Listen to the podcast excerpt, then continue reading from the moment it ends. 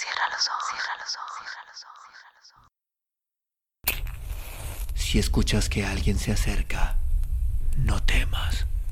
Todo estará bien.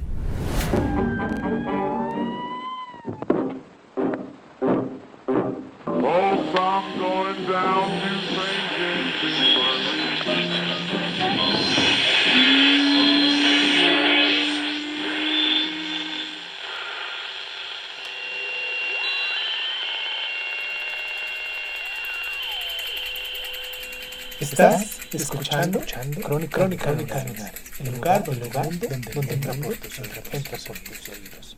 Bienvenido. Capítulo 12. La Tierra tirita.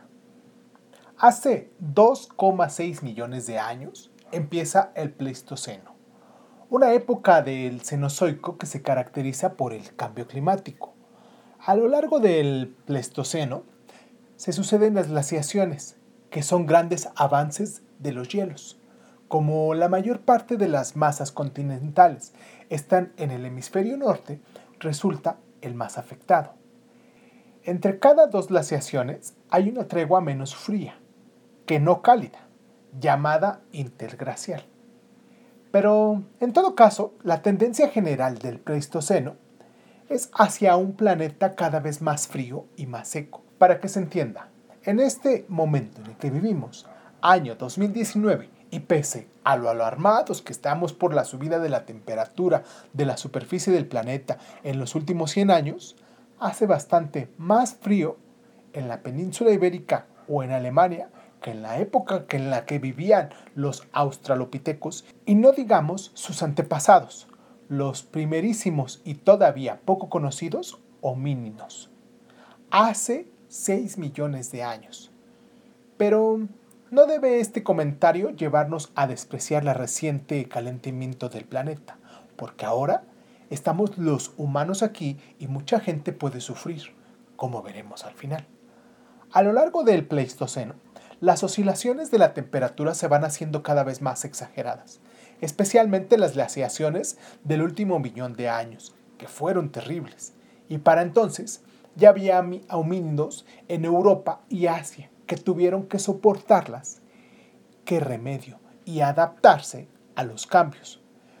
Pero, ¿por qué razón hay épocas glaciales en la historia de la Tierra y otras que no lo son? Los dinosaurios, por ejemplo, que no conocieron las glaciaciones como las que padecieron los neandertales o los cromañones, nuestros antepasados venidos de África, que al llegar a Europa se encontraron con la glaciación, que todavía había de ser más terrible algunos años, algunos miles de años después. Claro, un factor importante para que se desencadene una glaciación que afecte a todo el planeta es sin duda una disposición de las masas continentales. La de los últimos millones de años es favorable porque hay mucha tierra emergida cerca del Polo Norte y los continentes reaccionan más a los cambios de temperatura que a los mares. Así que toda esta superficie tan próxima a uno de los polos parece que está invitado a que se formen casquetes de hielo encima de ella. Otro factor fundamental, sin duda, es la concentración del dióxido de carbono en la atmósfera, un gas con un potente efecto invernadero, como sabe ya todo el mundo, que ha sido muy baja en el Pleistoceno comparada con épocas anteriores, y además desciende durante las glaciaciones. La gran pregunta es qué determina que suba o baje el CO2 en la atmósfera. Ahora nosotros los humanos somos la causa del aumento de ese gas en la atmósfera en nuestras actividades. Pero, ¿qué hace que descienda? Nos vendría muy bien saberlo en una situación actual. Sabemos que cuando se alzan grandes cadenas montañosas, disminuye el CO2 en la atmósfera porque el gas interviene en la meteorización de algunos minerales. Al aumentar el relieve con las orogenias, se incrementa la destrucción mecánica de las rocas a favor de la gravedad y con ella la alteración química, ya que todo el tiempo hay superficies frescas nuevas para atacar. Así, El levantamiento de la inmensa meseta tibetana, un acontecimiento geológico asombroso en una magnitud muy poco frecuente en la historia de la Tierra, podría haber proporcionado las glaciaciones pleistocenas que luego vinieron. Además, las barreras montañosas afectan a la circulación atmosférica, que es otro factor a considerar muy en serio. Las corrientes oceánicas distribuyen el calor por el planeta, enfriando unas costas y calentando otras, y están afectadas por la posición de los continentes. Poco antes del comienzo del Pleistoceno, emergió el istmo de Panamá, que conecta Norteamérica y Sudamérica, y este hecho pudo afectar al sistema de circulación marina. Ha habido otras tremendas glaciaciones en la historia de la Tierra, algunas muy importantes como la larguísima del Carbonífero final y comienzos del Pérmico, de la que encontramos rastros en Sudamérica, África, Madagascar, India, Australia y la Artántida. Tales huellas de hielo, por otro lado, demuestran que esas masas de tierra estuvieron otora unidas y cercanas a un polo, en este caso al sur. Entonces, por cierto, también la concentración de CO2 era baja y se erigieron espectaculares mesetas. Algo parecido pudo haber ocurrido con otras glaciaciones muy importantes que se produjeron antes del Cámbrico, en el Proterozoico, y de las que encontramos rastros en todas las tierras que estaban entonces emergidas. Algunas de ellas congeló por completo, o casi, el planeta que se vería blanco desde el espacio. No tenemos los humanos la capacidad de levantar grandes cadenas montañosas, de provocar una orogenia. Así que el único remedio que tenemos para evitar que continúe el calentamiento global es reduciendo la emisión de gases de efecto invernadero, sobre todo el CO2 y el metano, y frenando la pérdida de las grandes masas forestales. Pero volviendo a la evolución humana, Hace unos dos millones y medio de años, los ecosistemas de una gran parte de África, en la que vivían los australopitecos a la sombra de los árboles, empezaron a cambiar y a parecerse cada vez más a los secarrales donde ahora se buscan sus huesos petrificados. Las especies vegetales y animales se adaptan, evolucionando a los nuevos climas. De hecho, Darwin pensaba que había evolución simplemente por que el ambiente cambiaba. Algunos australopitecos evolucionaron y aumentaron el tamaño de sus muelas, el grosor de sus esmaltes dentales y la potencia de los músculos que mueven la mandíbula, subiéndola y rotándola para triturar vegetales cada vez más consistentes y duros.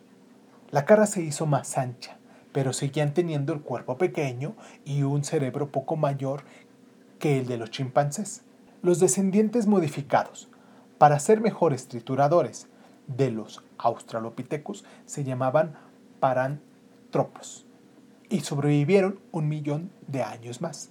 Pero hubo otra línea evolutiva que nació de los australopithecus y que no sigue la misma tendencia que los parantropos hacia el aumento de la potencia masticadora. Sorprendentemente, ciertos homínidos conservando su cuerpo pequeño, redujeron el tamaño de las muelas y de la cara, aumentando el del cerebro. ¿Qué clase de respuesta era esa a unos ambientes cada vez más abiertos y secos? ¿Por qué no se adaptaron, como los parantropos, a consumir formas nuevas de alimento vegetal que no existen en las selvas? Este otro mínimo tenía la capacidad de golpear piedras y obtener lascas de bordes cortantes. Con ellas podía cortar la carne y con los cantos podía machacar los huesos para extraer el tuétano. Este es el nuevo tipo de alimento que incorporaron a su espectro alimenticio. Pero mm, no era materia vegetal, sino animal. El arranque de esta línea coincide más o menos con el comienzo del Pleistoceno y con las primeras piedras talladas que se conocen de los yacimientos del este de África. Los restos fósiles del nacimiento de este brote evolutivo son escasos, como suele ocurrir siempre en los inicios, pero suponemos que aparecerán más, aunque su aspecto general sigue siendo bastante parecido al de los australopitecos. Ya incluimos a estos nuevos homínimos entre los nuestros y les damos el mismo nombre de género, aunque diferente especie, Homo habilis. El ingenioso Milutin. En la historia de la ciencia a veces aparecen personas que tienen ideas geniales que iluminan un problema y abren el camino de, un, de su solución. Las oscilaciones del clima en el Pleistoceno parecían seguir alguna pauta cítrica, pero nadie sabía cuál era. ¿Por qué se alternan los periodos glaciales con los interglaciales? ¿Qué variaba entre unos y otros? La respuesta la encontró el ingeniero serbio Mitulin Milankovic. O sería mejor decir que encontró la pregunta clave. Es curioso, pero en la ciencia puede ser tan importante formular la pregunta adecuada como dar con la respuesta. Todo el mundo sabía que durante las glaciaciones del Pleistoceno, gran parte de Europa y de Norteamérica estuvieron cubiertas por inmensos mantos de hielo, con grosores de hasta 3 kilómetros o incluso más, como los casquetes que todavía existen en la Artántida y Groenlandia. El de la Artántida es mucho más viejo, tienen 35 millones de años, por lo menos, que los del hemisferio norte, que se empezaron a formar hace unos 3 o 2 millones y medio de años, alcanzando sus extensiones máximas durante estas glaciaciones del último millón de años que se produjeron al ritmo de cada 100.000 años, aproximadamente. Así pues, la pregunta que había que hacerse, pensó Milankovic, es que, ¿qué pasaba en las altas latitudes? Pongamos a la altura de Oslo, Noruega, Helsinki, Finlandia, San Petersburgo, Rusia, o Range, Alaska, Estados Unidos, cuando se acumulaban tales espesores de hielo, aunque los frentes glaciales llegaban bastante más al sur.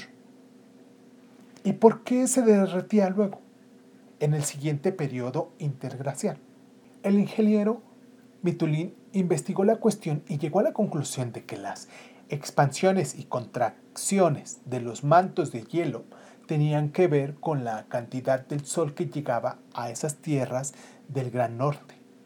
La insolación varía a lo largo de los milenios en el lugar cualquiera porque la Tierra no mantiene constantes ni la inclinación del eje, ni la dirección del mismo, ni la excentricidad de su órbita. Empecemos por la inclinación. Cuanto mayor es, menor radiación solar llega a los inviernos a las tierras cercanas del Polo Norte, lo que, a primera vista, parece favorecer la glaciación. Pero también llega más radiación en verano, que hace que desaparezca el hielo antes de que vuelva a nevar. Lo que cuenta es el verano, no el invierno, se dijo el bueno de Mitulín. Y ahí estuvo su genialidad.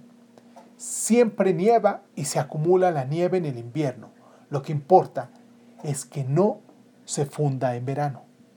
Así pues, Milankovic calculó las curvas de insolación a 65 grados norte contemplando los tres factores astronómicos.